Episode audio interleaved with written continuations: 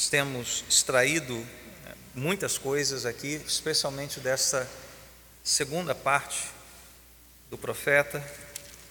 E os irmãos vão, na simples leitura do texto, compreender as grandes lições de hoje. Isaías 45 diz assim: Assim diz o Senhor ao seu ungido, a Ciro, cuja mão direita eu seguro com firmeza para subjugar as nações diante dele e arrancar a armadura de seus reis, para abrir portas diante dele, de modo que as portas não estejam trancadas. Eu irei adiante de vocês e aplanarei os montes, derrubarei portas de bronze e romperei trancas de ferro. Darei a você os tesouros das trevas, riquezas armazenadas em lugar, locais secretos, para que você saiba que eu sou o Senhor, o Deus de Israel, que o convoca pelo nome. Por amor de meu servo Jacó, de meu escolhido Israel, eu o convoco pelo nome e concedo a você um título de honra, embora você não me reconheça. Eu sou o Senhor e não há outro Deus. Além de mim não há Deus. Eu fortalecerei, ainda que você não tenha me admitido, de forma que do nascente ao poente saibam todos que não há ninguém além de mim. Eu sou o Senhor e não há nenhum outro. Eu formo a luz, crio as trevas, promovo a paz e causo a desgraça. Eu, o Senhor, faço todas essas coisas. Vocês, céus elevados, façam chover justiça, derramem nas nuvens, abra-se a terra, brote a salvação, cresça a retidão com ela. Eu, o Senhor, a criei. Ai daquele que contende com o seu Criador daquele que não passa de um caco entre os cacos no chão. Acaso o barro pode dizer ao oleiro o que você está fazendo? Será que a obra que você faz pode dizer você não tem mãos? Ai daquele que diz a seu pai o que você gerou, ou a sua mãe o que você deu à luz. Assim diz o Senhor, o Santo de Israel, o seu Criador a respeito de coisas vindouras, você me pergunta sobre meus filhos? Ou me dá ordem sobre o trabalho de minhas mãos? Fui eu que fiz a terra, e nela criei a humanidade. Minhas próprias mãos estenderam os céus, eu dispus o seu exército de estrelas. Eu levantarei este homem em minha retidão. Farei direitos todos os seus caminhos. Ele reconstruirá minha cidade e libertará os exilados sem exigir pagamento nem qualquer recompensa, diz o Senhor dos Exércitos. Assim diz o Senhor: os produtos do Egito, as mercadorias da Etiópia e aqueles altos sabeus passarão para o seu lado e pertencerão a você, ó Jerusalém. Eles a seguirão, acorrentados, passarão para o seu lado. Eles se inclinarão diante de você e implorarão a você, dizendo: Certamente Deus está com você e não há outro, não há nenhum outro Deus. Verdadeiramente tu és um Deus que se esconde. Ó Deus e Salvador de Israel, todos os que fazem ídolos serão envergonhados e constrangidos. Juntos cairão em constrangimento. Mas Israel será salvo pelo Senhor com salvação eterna. Vocês jamais serão envergonhados ou constrangidos por toda a eternidade, pois assim diz o Senhor que criou os céus, Ele é Deus, que moldou a terra e a fez, Ele a estabeleceu. Não a criou para estar vazia, mas a formou para ser habitada. Ele diz: Eu sou o Senhor e não há nenhum outro. Não falei secretamente de algum lugar numa terra de trevas.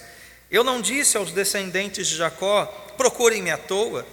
Eu, Senhor, falo a verdade, eu anuncio o que é certo. Ajuntem-se e venham Reúnam-se, vocês, fugitivos das nações. São ignorantes aqueles que levam de um lado para o outro imagens de madeira, que oram a deuses que não podem salvar. Declarem o que deve ser, apresentem provas, que eles juntem -se e se aconselhem, juntamente se aconselhem. Quem há muito predisse isto? Quem o declarou desde o passado distante? Não fui eu, Senhor? E não há outro Deus além de mim um Deus justo e salvador, não há outro além de mim. Voltem-se para mim e sejam salvos, todos vocês confins da terra, pois eu sou Deus e não há nenhum outro. Por mim mesmo eu jurei, a minha boca pronunciou com toda integridade uma palavra que não será revogada. Diante de mim todo joelho se dobrará, junto a mim toda língua jurará. Dirão ao meu respeito: somente no Senhor estão a justiça e a força. Todos os que o odeiam virão a ele e serão envergonhados, mas no Senhor todos os descendentes de Israel serão considerados justos e exultarão. Amém. Glória a Deus. Deus nos abençoe nessa meditação. Crianças, vocês podem dividir suas folhas em três partes. E se quiser, pode escrever lá em cima, né, como uma espécie de título: Deus é o Todo-Poderoso. Já falamos como Deus é Pai, se apresenta como Pai. Falamos no domingo passado sobre o Deus Criador, que representa essa doutrina da criação. No meio de semana também, né, quem esteve lá conosco a, na aula sobre o drama das Escrituras, falamos sobre o primeiro ato da criação. Mas hoje eu quero falar sobre o poder de Deus. Perceberam aqui o refrão? Não há outro, Ele é o único Deus verdadeiro. E Ele mesmo é quem está falando isso o tempo todo. Mas algumas perguntas aqui eu quero fazer aos irmãos, como uma, uma introdução. Por que, que existe algo? Porque não existe nada, né? mas existe algo. Por que, que aquilo que existe, existe de determinada forma e funciona ou age de determinada maneira? E essas maneiras de agir, elas são pré-determinadas, inclusive as nossas. O modo como nós agimos, o que escolhemos, isso é algo ah, que já está programado ou nós somos livres em nossas escolhas e somos responsáveis pelas nossas escolhas? Qual o propósito de tudo o que existe existir? Para onde isso tudo caminha? Para onde isso tudo vai? Para onde a história vai nos levar? Por que, que o mal existe nesse mundo? Bom, essas são perguntas, meus irmãos, que inquietam a humanidade há muitos e muitos séculos. Toda geração fez essas perguntas e todos, de alguma forma, ofereceram respostas. E a nossa dúvida, né, às vezes, é: será que o método científico traz resposta? Será que a filosofia traz resposta? Será que a revelação traz resposta? Tudo é uma questão da fonte da sua autoridade. Onde estiver a sua fonte de autoridade, ali você depositará sua confiança, isso será o seu Deus. É assim que funciona. Então nós temos, como cristãos, né, que entender o peso dessas palavras. Vocês perceberam aqui no texto de Isaías, lembrando, ele está falando aos exilados, ele está falando no tempo de Isaías, aqueles que seriam levados ao exílio, olha só, já tratando do seu retorno, e já, não sei se vocês perceberam isso, anunciando séculos antes o nome daquele que libertaria o povo de Judá do seu cativeiro, Ciro, imperador persa, quando Ciro sequer era um planejamento dos seus pais. Não existia. Então Deus dá um nome e ele diz: Olha, eu vou fazer isso porque eu sou Deus, e ponto final. Você pode discutir comigo, ó barro? O barro discute com o oleiro? É isso que ele está alegando aqui, né? A ideia aqui é de um tribunal. Deus está falando nesse tribunal. Ele está falando: olha, quem que criou tudo isso? Vocês perceberam quantas vezes ele se apresenta primeiro como Criador, para, com base nisso, justificar o seu poder soberano sobre o curso da história, sobre a própria criação, a ponto dele dizer: Olha, eu faço todas as coisas, seja luz, seja trevas, não importa. Eu faço em conformidade com a minha vontade e com o meu propósito, porque não há outro Deus além de mim. Isso é uma peça é, é de, de, de Deus não precisa se defender, né? mas se a gente imaginasse o tribunal, seria essa peça de argumentação defensiva, né? ou, ou até mesmo acusatória contra outros deuses. Né? Pode ter os dois lados aqui. Né? No credo apostólico, nós temos oportunidade, ainda que de maneira muito sintética, resumida, né? de desembrulhar essas verdades das Escrituras né? e crermos de fato, com confiança, num Deus que é todo-poderoso. Então, esses aspectos doutrinários né, que nós extraímos do credo apostólico, eles diferenciam a fé cristã baseada na revelação de qualquer outra religião, de qualquer outra manifestação de fé. E na semana passada nós falamos especificamente sobre o Deus Criador e a sua criação. Ali dissemos, né, fizemos algumas afirmações. Primeira, Deus tem todo o poder para criar todas as coisas do nada e todas as coisas originariamente perfeitas, boas. E ficamos né, o domingo passado inteiro só nisso, mostrando o que significa isso, as coisas serem boas. Né? Qual, qual é a nossa resposta ao Deus da criação e à criação de Deus também. Mas outras duas afirmações fizemos. Deus tem todo o poder de sustentar, preservar e conduzir ou governar todas as coisas para um propósito pré-estabelecido. Há um propósito, há um fim em todas as coisas.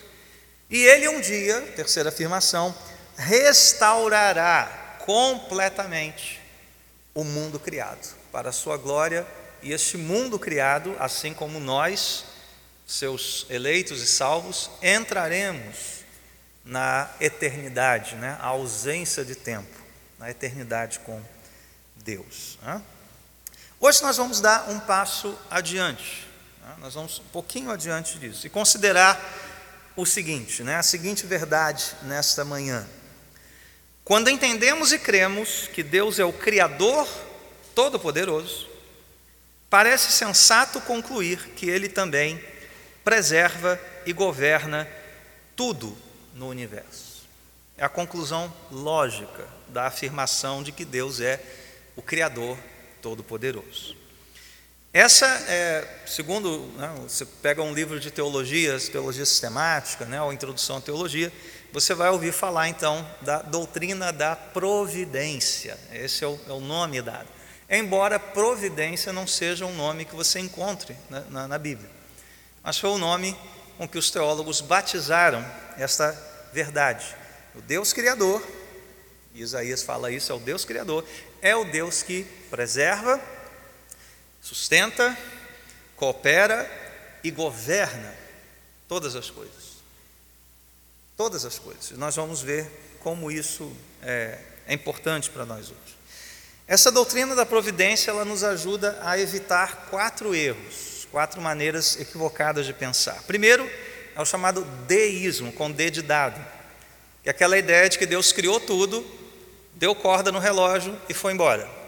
E as coisas estão funcionando com base em leis, com base em algo projetado, mas que Deus não está atuando ativamente na sua criação.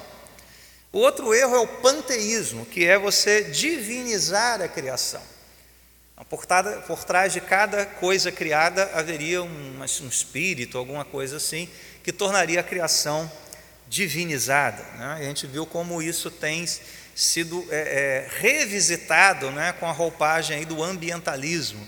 A mãe terra, o planeta doente, coisas a, a, atribuindo a personalidade quase né, a, a seres e coisas inanimadas.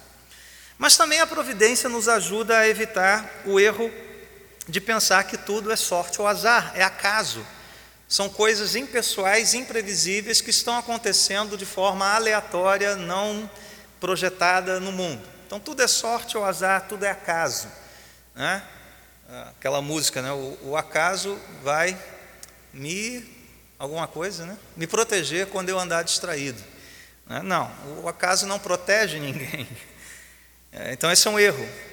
O outro erro é o lado oposto, é o fatalismo, é o determinismo, que parece entender que todos nós então somos robôs pré-programados, não temos vontade própria, né? tudo já está escrito a tal ponto que não tem jeito de nós não fazermos aquilo livremente. Nós somos robôs programados. Não, isso também é um erro. O que a Bíblia mostra é que Deus, sendo todo-poderoso, sendo ativo nesse processo né, de sustentar a criação, ele faz três coisas. E aqui, crianças, aqui estão as suas três divisões. Tá? Você já pode até botar o título na primeira. Deus preserva todas as coisas. Essa é a palavra, preserva. Essa é a primeira, né? Você já pode escrever. E depois eu vou dizer o desenho. A segunda coisa que Deus faz é que Ele coopera com todas as coisas. Pode esperar que eu vou repetir isso depois, crianças, tá? Não precisa escrever tudo apressadamente agora, não. E a terceira coisa é que Ele governa todas as coisas. Então, o Deus Todo-Poderoso, Ele preserva, Ele coopera e Ele governa todas as coisas. É isso que nós vamos ver rapidamente, né? Nessa manhã. Então, primeira coisa, crianças, Deus preserva. Você vai desenhar ou uma ou duas mãos, né? pode ser assim ou assim, as duas mãozinhas, e o mundo, né? ou entre as duas mãos, ou se você quiser fazer assim, o mundo aqui, sustentado pela mão de Deus, tá bom? Então veja, o que significa isso? Deus preserva todas as coisas. Significa que Deus conserva as propriedades de tudo aquilo que ele criou. Ou seja, ele criou determinadas coisas e essas coisas permanecem como ele quer, com as suas propriedades. Tá? Veja, é, é, trazer aqui né, a palavra de Paulo lá aos atenienses, né, lá no Areópago. Ele, ele começa com o Deus Criador para chegar a Cristo. E ali ele fala uma coisa muito importante: que esse Deus que fez o mundo e tudo que nele há é o Senhor do céu e da terra. Não habita em santuários feitos por mãos humanas, não pode ser contido, não pode ser dominado pelos homens. Ele não é servido por mão de homens, papai. E no final ele diz: Pois nele, ou seja, em Deus, vivemos, nos movemos e existimos. Como dizem alguns dos poetas de vocês, também somos descendência dele. Então veja, isso significa Deus preservar. As coisas só vivem, se movem e existem porque Deus está preservando isso tudo.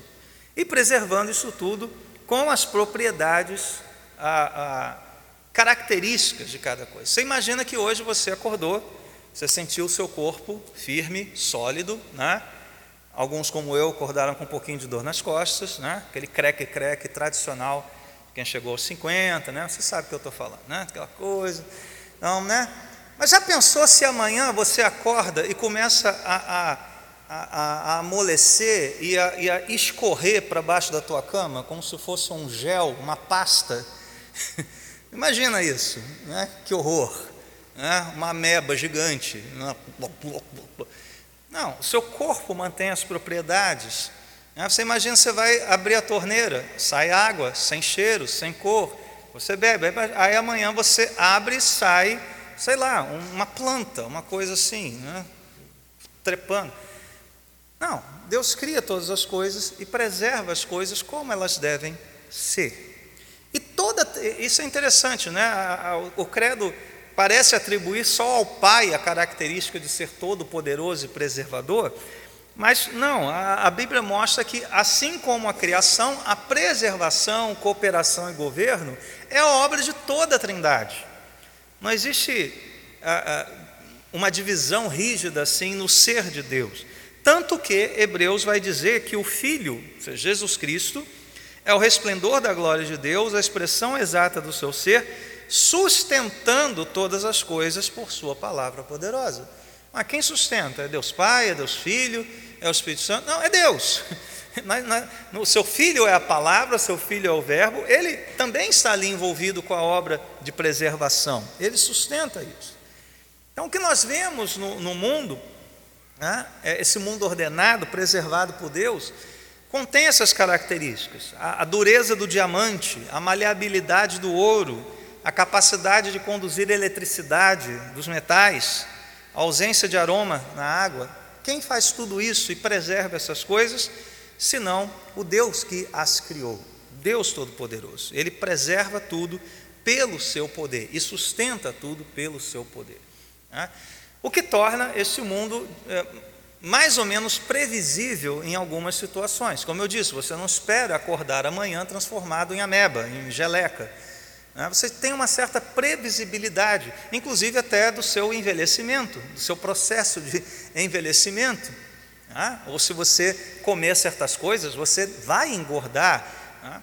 Então, existe uma ordem nesse mundo com a qual Deus nos capacitou a lidar com ela e tornar este mundo um local minimamente seguro, apesar da queda, apesar do pecado. Isso tem enorme influência, influência por exemplo, nos nossos estudos. Né? Os irmãos aqui da área de ciências biológicas, né? As ciências exatas, eles podem confiar nesse universo ordenado, preservado por Deus. Né? Eles não vão ter surpresas a cada vez que olham no microscópio, fazem uma experiência, abrem um livro para estudar um fato. Não, tudo está preservado por Deus. Mas não apenas isso. Olha o passo seguinte: Deus coopera com as coisas. Então, crianças, vocês podem escrever num segundo quadrinho: Deus coopera com todas as coisas. Você vai fazer três desenhos muito simples: uma nuvem com chuva uma folhinha de calendário com o dia e né, bota assim, domingo, ah, que dia é hoje mesmo? 14, 14 né? Bota assim, dom, dom 14, como se fosse um calendário e um coração. Muito simples. Deus coopera, uma nuvem com chuva, uma folhinha de calendário e um coração. Você vai entender por quê já já. O que, que quer dizer isso então? Deus preserva, mas Deus coopera também com as coisas criadas. Isso quer dizer que ele dirige aquelas propriedades, lembra que eu falei que as coisas têm propriedades? Né? Mas isso não é estático, isso não está parado no tempo no espaço. Deus está dirigindo essas coisas e suas propriedades, fazendo com que elas ah, ah, realizem coisas nesse mundo e, e, e, é, com um propósito, com algo muito definido. Então, quando Deus estabelece as características de cada coisa, estabelece também as leis que vão reger o funcionamento de cada uma dessas coisas, fazendo agir como elas devem agir. Então, por exemplo, a água. A água, se alguém jogar água em você, ela vai molhar você, ela vai umidificar o ambiente. Por quê? Porque é próprio da água fazer isso. Na é verdade, se eu jogo uma pedra em você, pela sua dureza, né, ela vai bater em você, vai te machucar. Então, cada coisa, cada propriedade age nesse mundo de uma determinada maneira, estabelecida por Deus também. Né? A, a, criação ela é dinâmica nesse processo. Né? Então, veja, a, mas não só as coisas criadas vivas ou não. A própria história, o próprio tempo, e por isso que as crianças desenharam uma folhinha de calendário, e o próprio coração humano, isso também é movido por Deus. Deus também tem ação nessas áreas, por mais íntimas que sejam, por mais abstratas que sejam. E eu quero mostrar aqui na Bíblia cada uma dessas coisas com algumas referências. Primeiro a criação, os animais, o homem, a história. Ah, então, ouçam com cuidado aqui para perceber isso. Então, como é que a gente vê na criação inanimada a cooperação de Deus. Os salmos cantam isso. O salmo de abertura desse culto falou a respeito disso. Louvem o Senhor, vocês que estão na terra, serpentes marinhas e todas as profundezas, relâmpagos e granizo, neve e neblina, vendavais que cumprem o que ele determina. Olha a expressão final aqui, né? Então, quem cumpre o que Deus determina? vendaval, neblina, relâmpago, granizo, serpentes marinhas. As serpentes são seres animados, mas o resto não, é a criação inanimada. O Salmo 104, que é um outro salmo que canta a respeito dessa ordem e propósito da criação, Diz assim, do, é, versos 13 e 14: Dos seus aposentos celestes, ele rega os montes, sacia-se a terra com o fruto das tuas obras, está exaltando a Deus, tuas obras. É Ele, é Deus, que faz crescer o pasto para o gado e as plantas que o homem cultiva para da terra tirar o alimento. Então veja, as propriedades da planta são preservadas por Deus, mas é Ele quem as faz crescer e ter um destino, o alimento para o gado, a colheita para o homem, e assim vai. Há coisas que um come, há outras que, que outro ser não pode comer. Né? E a criação animada, os animais. Jesus falou a respeito disso. Né? Observem as aves do céu, lembram lá de Mateus 6? Não semeiam, nem colhem, nem armazenam em celeiros, contudo o Pai Celestial as alimenta. Então, ali a estrutura da, da ave, a estrutura do alimento, mas é Deus quem faz isso funcionar. Ah? Não vendem dois pardais por uma moedinha, contudo, nenhum deles cai no chão sem o consentimento do Pai de vocês. Olha só como a criação animada. Anjos e homens também. Daniel 4 diz assim: Todos os povos da terra são como nada diante dele ele age como lhe agrada com os exércitos dos céus e com os habitantes da terra. Anjos, seres espirituais, homens, seres também materiais, espirituais e materiais. Ambos, né? Deus está em ambos, Deus está agindo. E Daniel completa, né? Ninguém é capaz de resistir à sua mão. Na verdade, aqui é a declaração de Nabucodonosor, né? Se você for lá além Daniel, é Nabucodonosor quem está falando isso, viu gente? E o coração humano, né? aquilo que nós julgamos ser mais íntimo, mais escondido.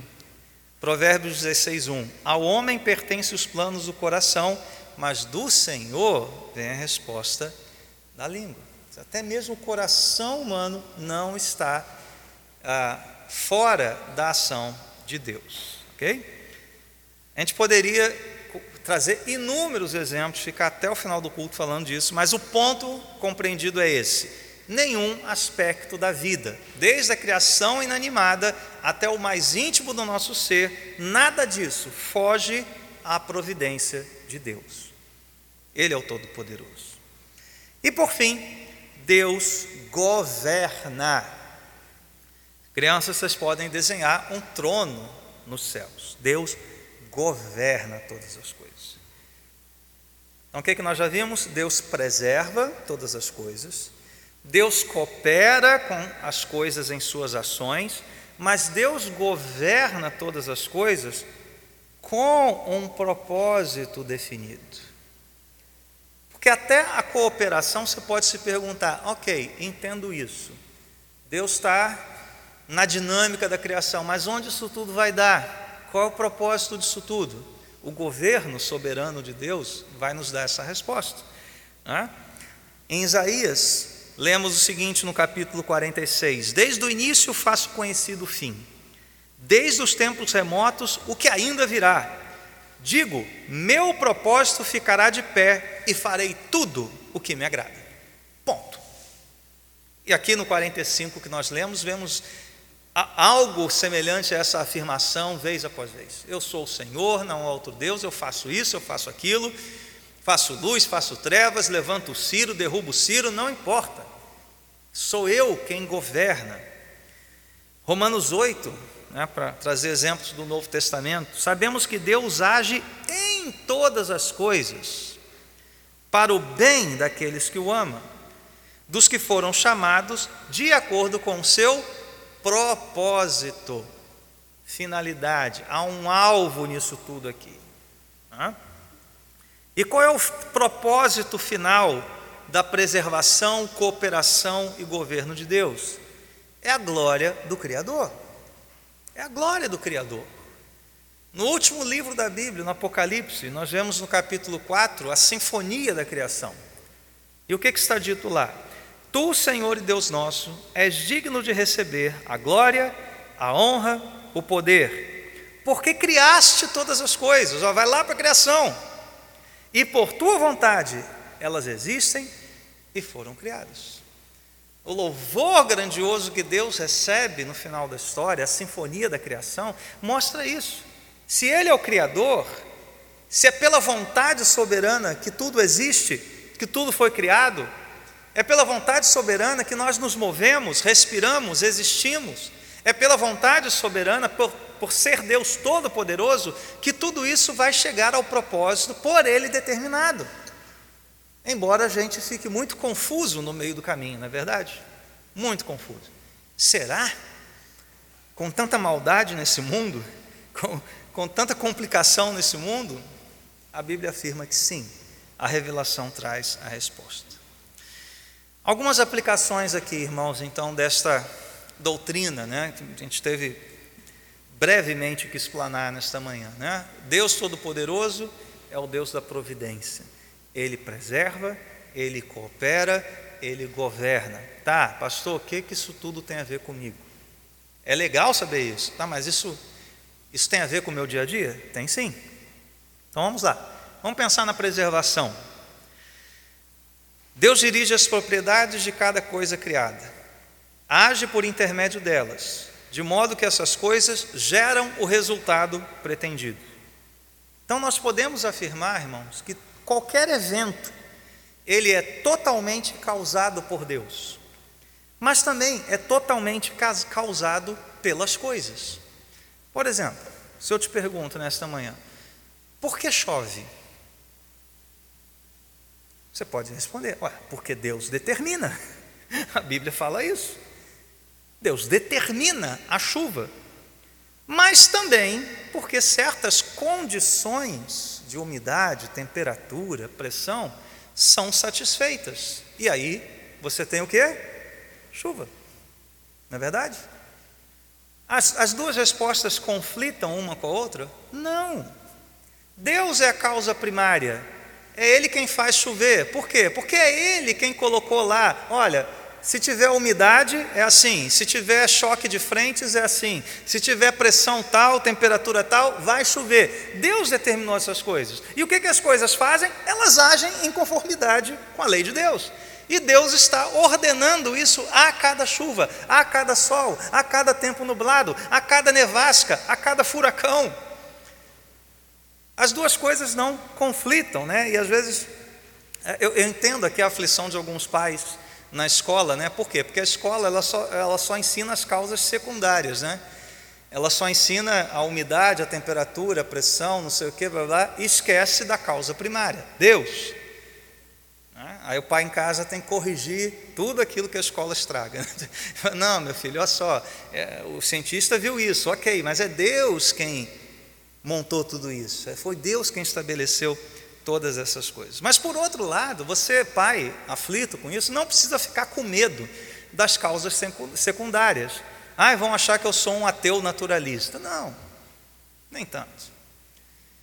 Nem você, profissional de saúde, medicina, o que quer que seja, nem você, estudante, você não precisa ficar com medo disso. A, a, a ciência, o método né, para você descobrir, investigar as coisas, é uma dádiva de Deus. É uma dádiva de Deus. Então as duas respostas estão certas. É Deus quem causa, mas causa por meio de certas condições para que chova, para que faça sol, para que acabe o verão. Ó, isso é uma bênção, né? Vai acabar em março, né? Vai ter outono, né? Eu espero essa ordem na criação, ter outono e inverno também. Eu espero ansiosamente isso. Ai, ai. Segunda aplicação aqui: nossas escolhas são reais e trazem resultados reais. Você e eu não somos robôs pré-determinados. Mas, pastor, a Bíblia não diz que nada foge do controle de Deus, então parece que a gente é, né? É verdade. E aí a gente tem que reconhecer isso. A Bíblia não explica, a Bíblia não traz uma fórmula, uma experiência, né? que harmonize essas coisas de uma maneira simples para nós entendermos. A Bíblia não explica como Deus combina o seu controle total e providencial com as nossas decisões livres, voluntárias e consequentes. Mas a Bíblia afirma as duas coisas. A Bíblia afirma as duas coisas. A Bíblia afirma que, né, como o ribeiro de águas é o coração nas mãos do Senhor, A Bíblia afirma que Deus endureceu o coração de Faraó. Ah, então Faraó não é culpado pela sua escolha de perceber Israel? Não, a Bíblia diz que ele é culpado sim, ele foi julgado por isso sim. As suas escolhas foram verdadeiras sim, foram livres sim e tinham consequências reais também. Mas como harmoniza essas coisas? Creia nelas. Eu não tenho resposta, nem a Bíblia dá resposta. Por isso que a gente não pode culpar a Deus pelos nossos pecados, o barro não pode reclamar do oleiro, né? é atribuir aquele que nos fez. Ah, então eu sou assim, síndrome de Gabriela, né? Eu nasci assim, eu cresci assim, você sempre assim. Não. Ah, Deus é o culpado de eu ter caído, porque Ele sabia que eu ia cair. Não. A Bíblia não atribui a Deus a autoria moral do mal. Deus não faz isso. Embora ele traga certas coisas más para glorificar a sua justiça e a sua misericórdia, como por exemplo, Abacuque, perplexo. O Senhor está trazendo os babilônios. Deus, que isso? É isso mesmo, Abacuque. Eu estou trazendo esse julgamento, esse mal para Israel. Então veja, não culpamos a Deus pelos nossos pecados, o pecado será condenado, Pessoas ímpias que morrerem em seus pecados sem a fé em Cristo terão a sua justa retribuição. Pessoas devem ser responsabilizadas pelas suas escolhas. Você escolhe e essas escolhas têm consequências, sim. Não diga que é tentado por Deus, que Deus te fez cair ou coisa desse tipo. Você é responsável por isso perante Deus. E por fim, e aqui eu vou ter que ser bem breve por causa da nossa hora. Mas talvez seja a maior inquietação de todo cristão, né? Se Deus é todo poderoso, como o credo afirma, por que, que ele não acaba logo com o mal? Ou não sei quantos já ouviram aquele dilema, né? Se ele pode acabar com o mal e não faz, então ele não é bom. Mas se ele quer acabar com o mal e não faz, ele não é todo poderoso. Já ouviram isso de alguém? o pessoal acha que é o grande argumento né, para a gente tirar Deus, destronar Deus. Né? Na verdade, isso aqui é uma grande bobagem. Porque a Bíblia, primeiro, a Bíblia afirma que Ele é bom, que o mal é um intruso e que Deus é todo-poderoso. Isso é uma afirmação. E aí a pergunta é: mas vem cá, e se Ele for todo-poderoso e todo bondoso, para um dia sim acabar completamente com o mal. Mas enquanto não acaba, ele é capaz de usar até mesmo as coisas más para os seus propósitos bons. Por que Deus não acaba com o mal? Porque talvez ele seja de fato todo-poderoso e bondoso. Não para acabar agora com o mal, mas até mesmo para usar o mal para que os seus propósitos bondosos, soberanos, avancem. Só um Deus que tem todo o poder pode fazer isso. E nós vemos isso na Bíblia, na história de José, por exemplo, quando ele diz né, que os irmãos os vender, o, vendeu, o, o venderam para o Egito, mas foi para salvar vidas que Deus me enviou adiante de vocês. Ué, quem mandou José para o Egito? Foram os irmãos ou foram Deus? Os dois. Foi Deus pela maldade dos irmãos. José reconhece isso. E mais adiante no capítulo 50 ele diz: Vocês planejaram o mal contra mim. Olha aqui a escolha maldosa sendo responsabilizada. Vocês escolheram isso, vocês são culpados disso, embora Deus tivesse todo o controle. Vocês planejaram o mal contra mim, mas Deus o tornou em bem, para que hoje fosse preservada a vida de muitos. Só um Deus Todo-Poderoso pode fazer isso. E se você tem dúvida sobre isso ainda, considere o maior ato de crueldade da história humana nas palavras de Pedro, ali em Atos, e nas palavras da igreja. Israelitas, ouçam essas palavras. Jesus de Nazaré foi aprovado por Deus diante de vocês por meio de milagres, maravilhas e sinais que Deus fez entre vocês por intermédio dele, como vocês mesmos sabem. Este homem lhes foi entregue por propósito determinado e pré-conhecimento de Deus. Pergunta: quem mandou Jesus à cruz? Deus, com um propósito pré-determinado. Não foram os romanos, não foram os judeus, embora romanos e judeus tenham agido livremente para mandar Jesus à cruz. Prossegue Pedro. E vocês, aí Pedro aponta o dedo, né? Vocês com a ajuda de homens perversos, o mataram pregando na cruz. Quem é responsável por essa ação? Vocês. Pedro está chamando, colocando eles no banco dos réus. A escolha de matar Jesus é responsabilizada por Pedro.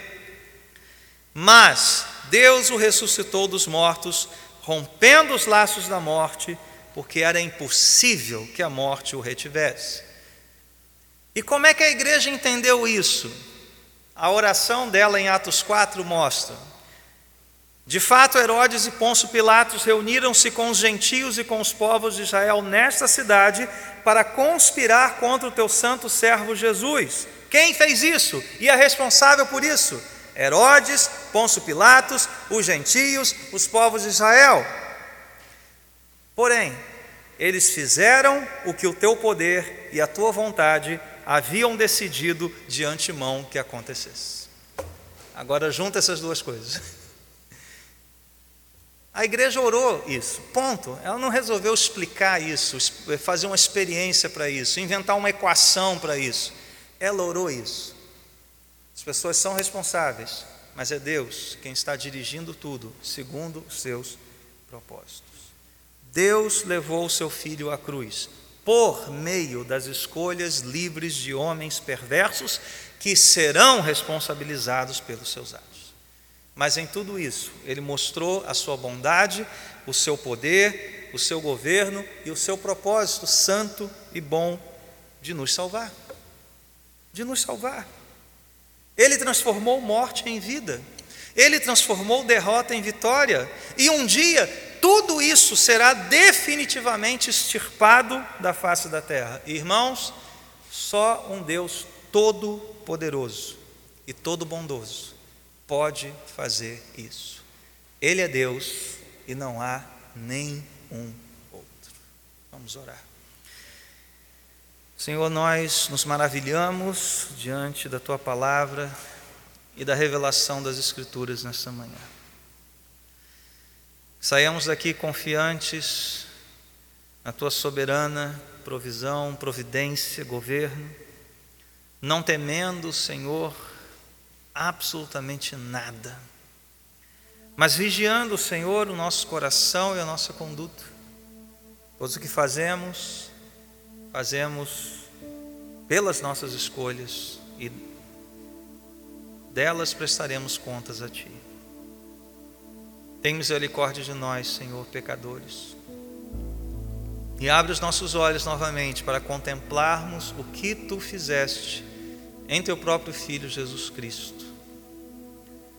Nada ali fugiu dos teus propósitos, nada ali fugiu do teu controle. E o Senhor da morte nos trouxe vida. Da crueldade e maldade dos homens, o Senhor abriu as comportas do perdão, da graça, da misericórdia. E ao terceiro dia, o Senhor trouxe o primeiro fruto daquilo, daquela grande colheita que nós esperamos, quando todos serão ressurretos uns para a vida eterna, bela, gloriosa, outros para a morte eterna.